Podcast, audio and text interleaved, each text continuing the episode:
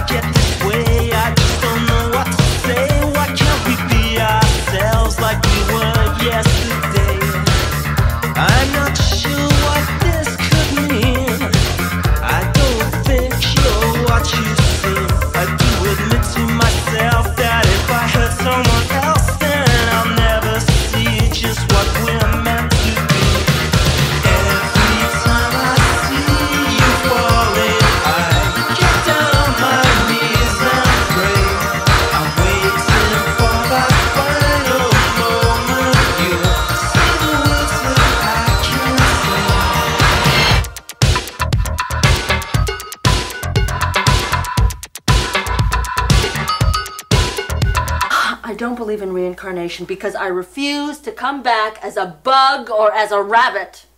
You know, you're a real up person.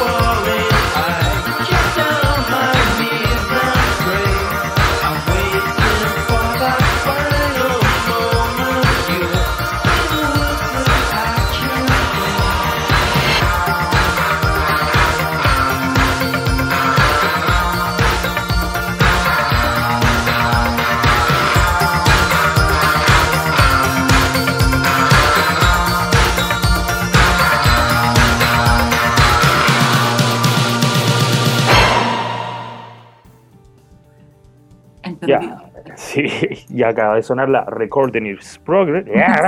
is progress, no, por recording in progress. Eh, y lo que sonó recién fue New Order, que fue uno de los temas elegidos por Elisa. Y como les comenté anteriormente, estamos con Elisa Elliot de Elisa y la respuesta a todo. Eh, bueno, hola Elisa, ¿cómo estás? ¿Cómo te trata la vida por allá por los concones? Bien, bien, muy bien. Todo bien hoy día. Súper día tranquilo. Con problemas eh, estructurales en la calle nomás, pero fuera de eso.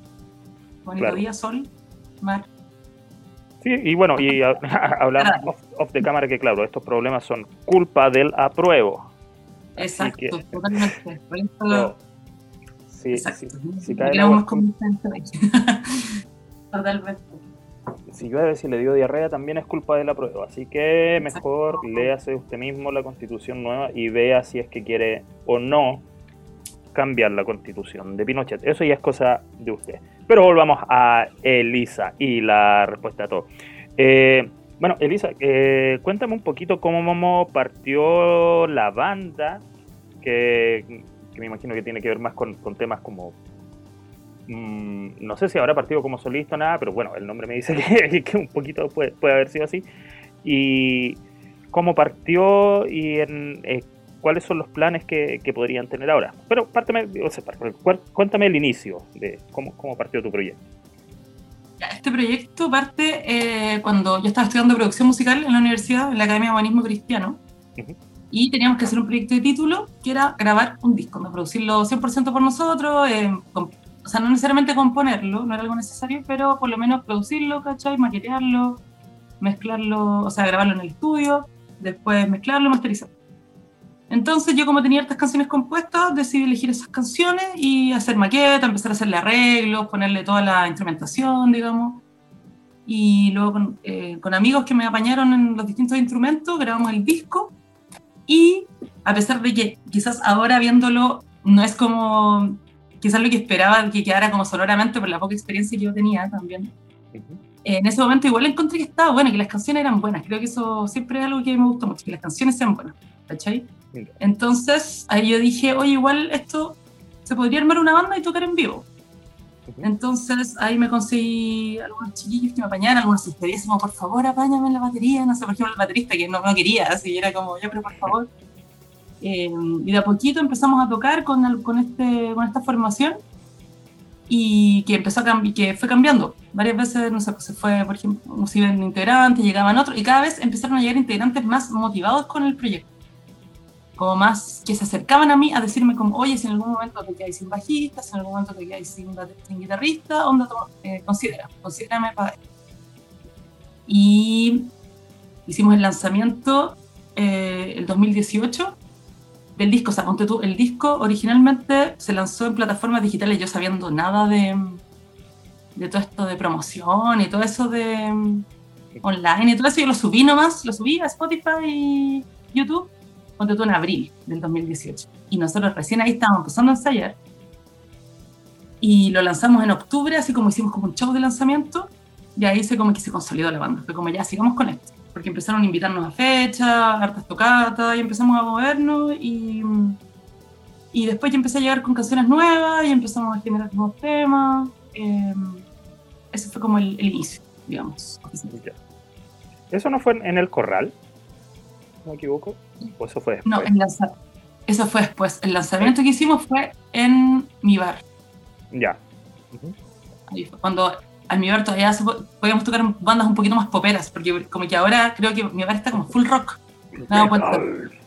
Sí, super metal. Sí, eso estuvo muy bueno. Es un buen lugar ese para tocar. Sí, sí, de hecho mi bar te tratan súper bien, bueno, de, con la administración antigua y con la de ahora siempre he tocado varias veces ahí en, en distintas facetas y es, es bueno, no es como otros bares donde el bar de René, por ejemplo, que creen que te pasan un completo, ¿cachai? Y después te tratan como la tula, no. Claro, sí, no pasa nada. No, no pasa nada. Yo he contado malas, malas cosas de ahí. Sí, Pero ahí- en. Sí, pues sí, cacho ahí que. Ustedes tuvieron como una mala experiencia brutal ahí, pues. O sea, nunca hemos tenido demasiada buena experiencia en el bar de René, pero la última vez nos, como que nos banearon por tocar muy fuerte y es como, puta, oye, que... ¿Qué ¿Qué esperabais?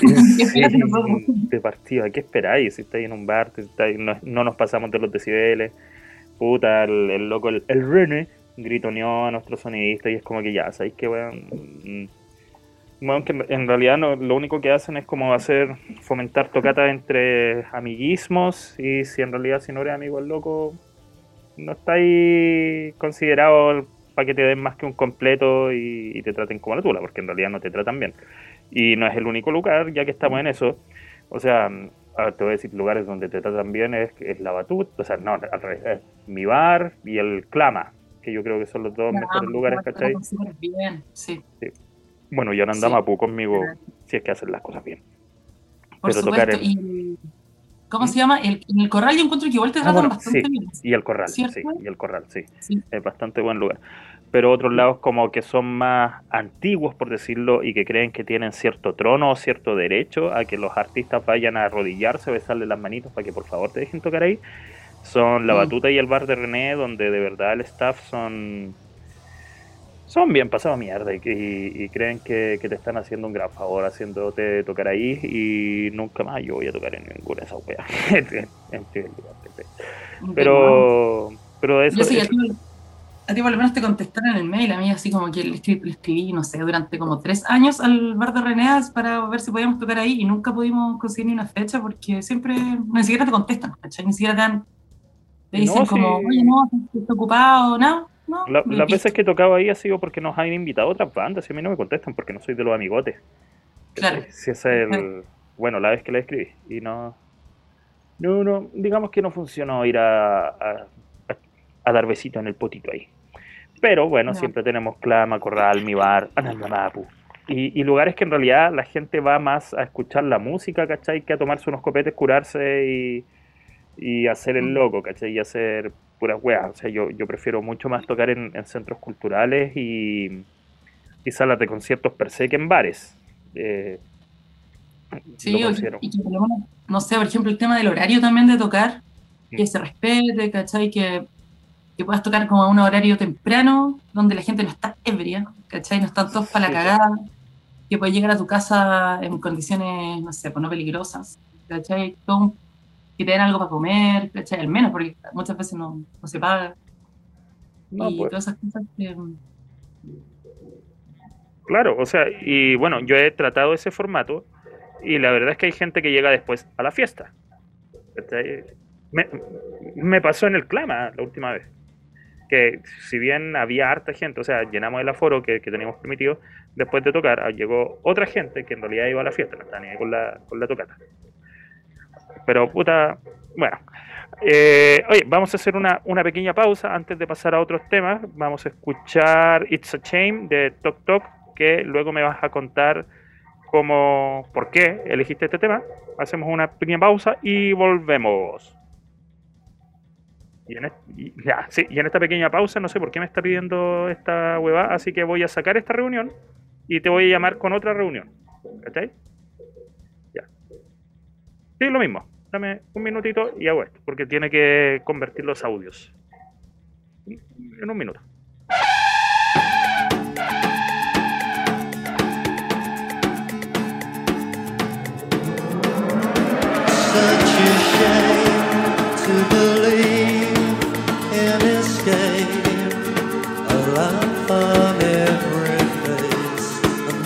such a shame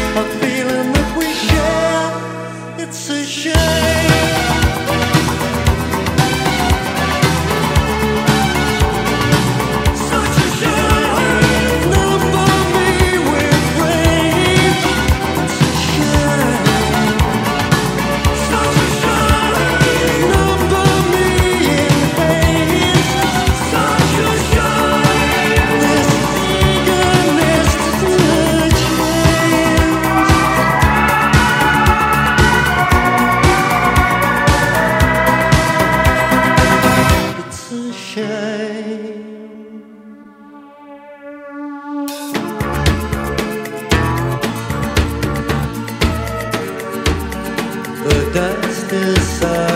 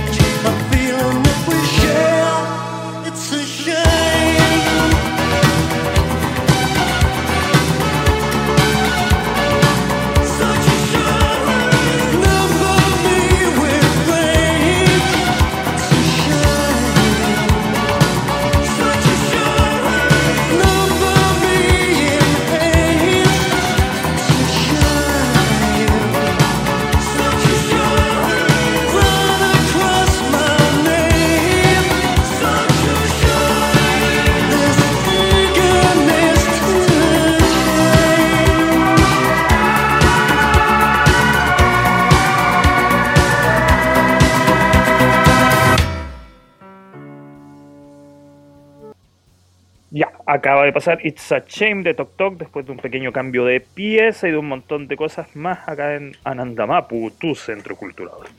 Eh, Elisa, ¿por qué los temas que has elegido hasta ahora de New Order y de Tok Tok? ¿Qué significan para ti estas canciones? Ya, eh, la primera, la de New Order, yo creo que la elegí directamente sin pensarlo mucho porque definitivamente es mi canción favorita en la vida. Entonces tenía que ir, sí o sí. Es como que de esas canciones que son favoritas de uno durante muchos años y no cambia, no deja de ser favorita y por eso la. Ya.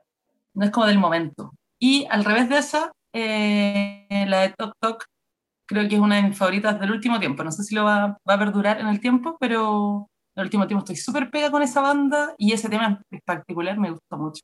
Estoy como bien metida en los cines, que me está gustando mucho esa, esa cosa más ochentera y ahora está súper de moda y todo eso, pero es fantástico. Los 80 son lo mejor y mm, esa banda es muy buena. son- los arreglos que tienen son demasiado buenos, el bajo, todo. Me encanta.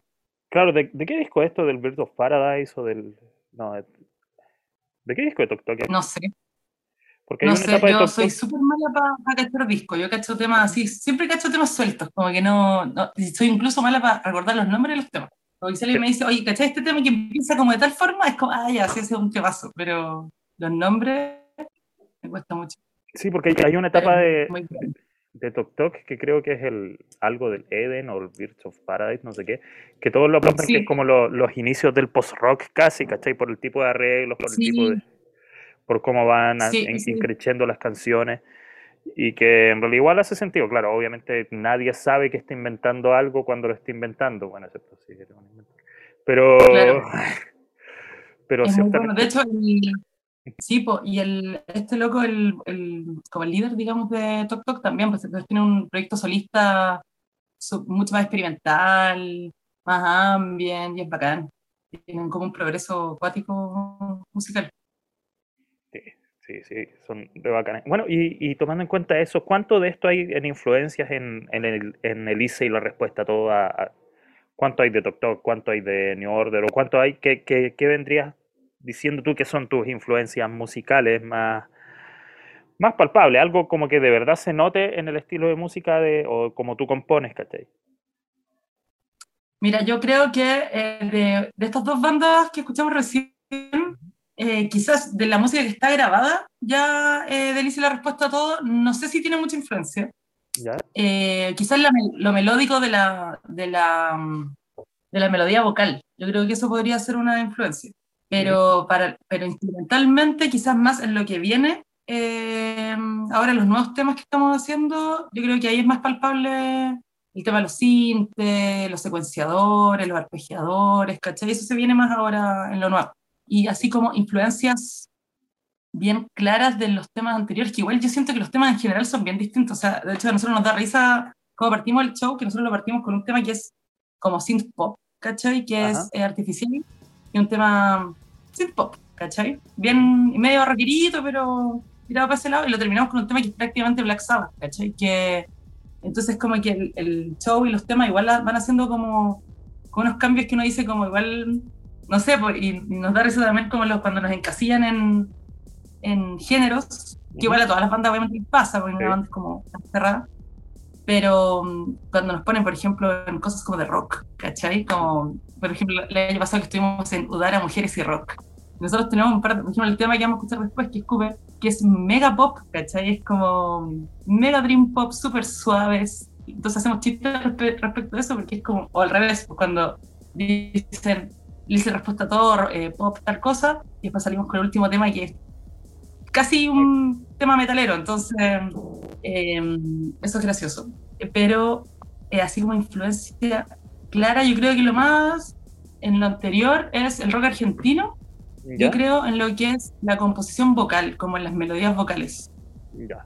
Y después lo que es instrumentación, por lo menos pasar el primer disco, yo me, me influencié harto por, por el shoegaze, por el dream pop, por eh, igual el rock argentino, el garage, como música de los 90, bien tirado para los 90, ¿cachai? Y después para el, el segundo EP que se llama Artificial, ahí empecé a tomar como influencia un poco más actuales, de- también de lo que es como el indie actual, el indie gringo, con tipo canadiense, eh, también un poco de, mm, del synth pop, ¿cachai? Ahí empecé a tirarlo como más para los synth. El synth pop, a mí una que es como mi gran referente actual en música es eh, Saint Vincent, no sé si conoces ¿Ya? ese Sí, sí, proyecto. lo conozco, sí. Y ahí como que empecé a agarrar cositas de ahí como para alejarme, y ahí empecé como a alejar un poco lo que es rock o el no, o la cosa como más, más garage, ¿cachai? A hacer una cosa como más limpia, más pop, como de sonido más pulcro. Y eso, yo creo. Oye, y bueno, tú estás... Sí, no. O sea, y obvio, y, y de hecho, y el hecho que tengáis como ese tipo de influencia y ese tipo de, de shows hacen que el show igual sea mucho más dinámico, porque por lo general a mí me aburren las bandas o los conciertos, o todo lo que sea todo el rato lo mismo. Eh, Encuentro que siempre termina... Sí, O sea, existen fanáticas que les gustan que, que el stoner sea siempre stoner y van a escuchar solamente stoner, pero yo creo que en general la, eh, hay gente que es un poquito más adaptativa y, y que la, la dinámica siempre como que hace que los sabores cambien un poquito y eso yo considero que entretiene, por lo menos a mí me entretiene más. No, nada en contra de la gente que escucha un puro estilo de música y se quiere quedar pegado ahí como los neandertales. Pero sí. Pero- Exacto, pero- cada uno le llega a la música de diferentes maneras, pero claro, para lo que es como show en vivo, yo creo que eh, le da como una riqueza particular eso. Y de hecho armamos como el setlist de una manera también que sea como un poco montaña rusa, ¿cachai? Claro. Como que de un poquito prendido, después uno más piola, después uno un poquito prendido de nuevo y pa, pa, pa, y al final ahí con...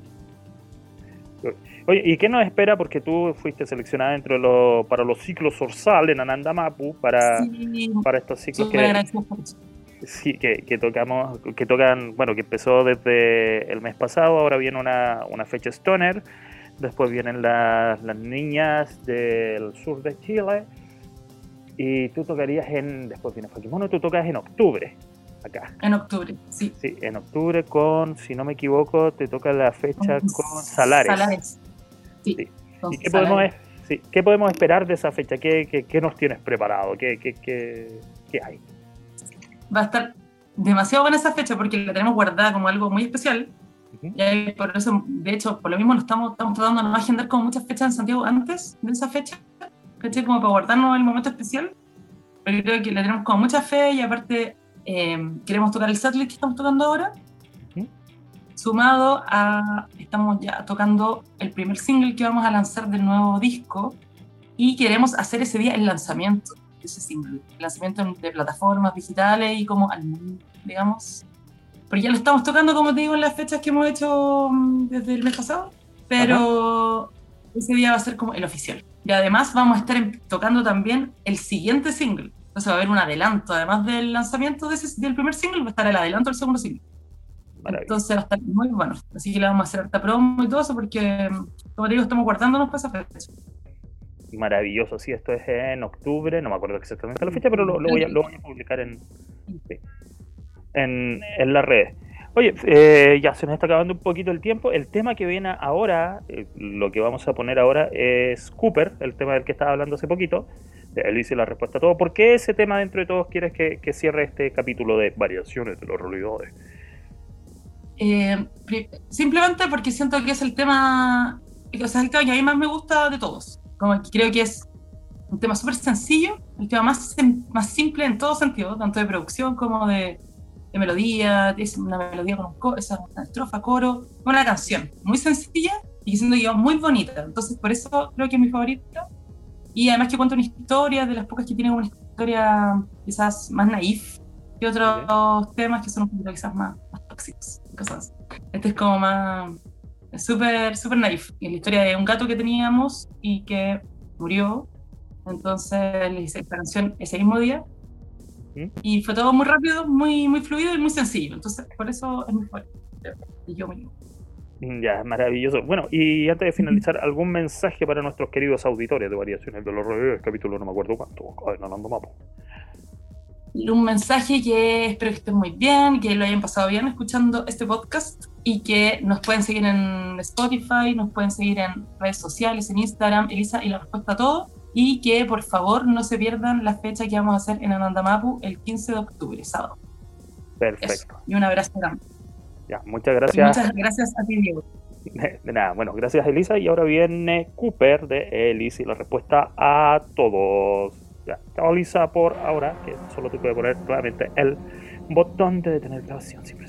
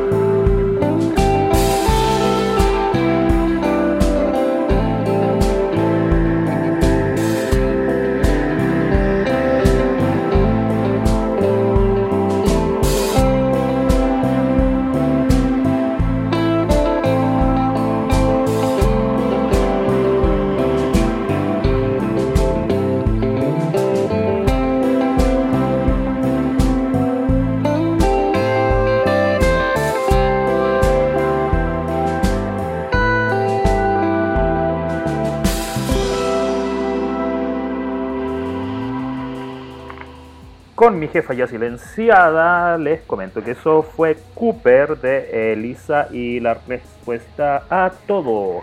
Lo dije lento porque estaba pajaroneando. Por ahora me despido con variaciones de la realidad. Episodio 3, temporada 3. Soy Diego Yáñez y nos vemos dentro de poquito porque estoy atrasado. Muchas gracias y chau.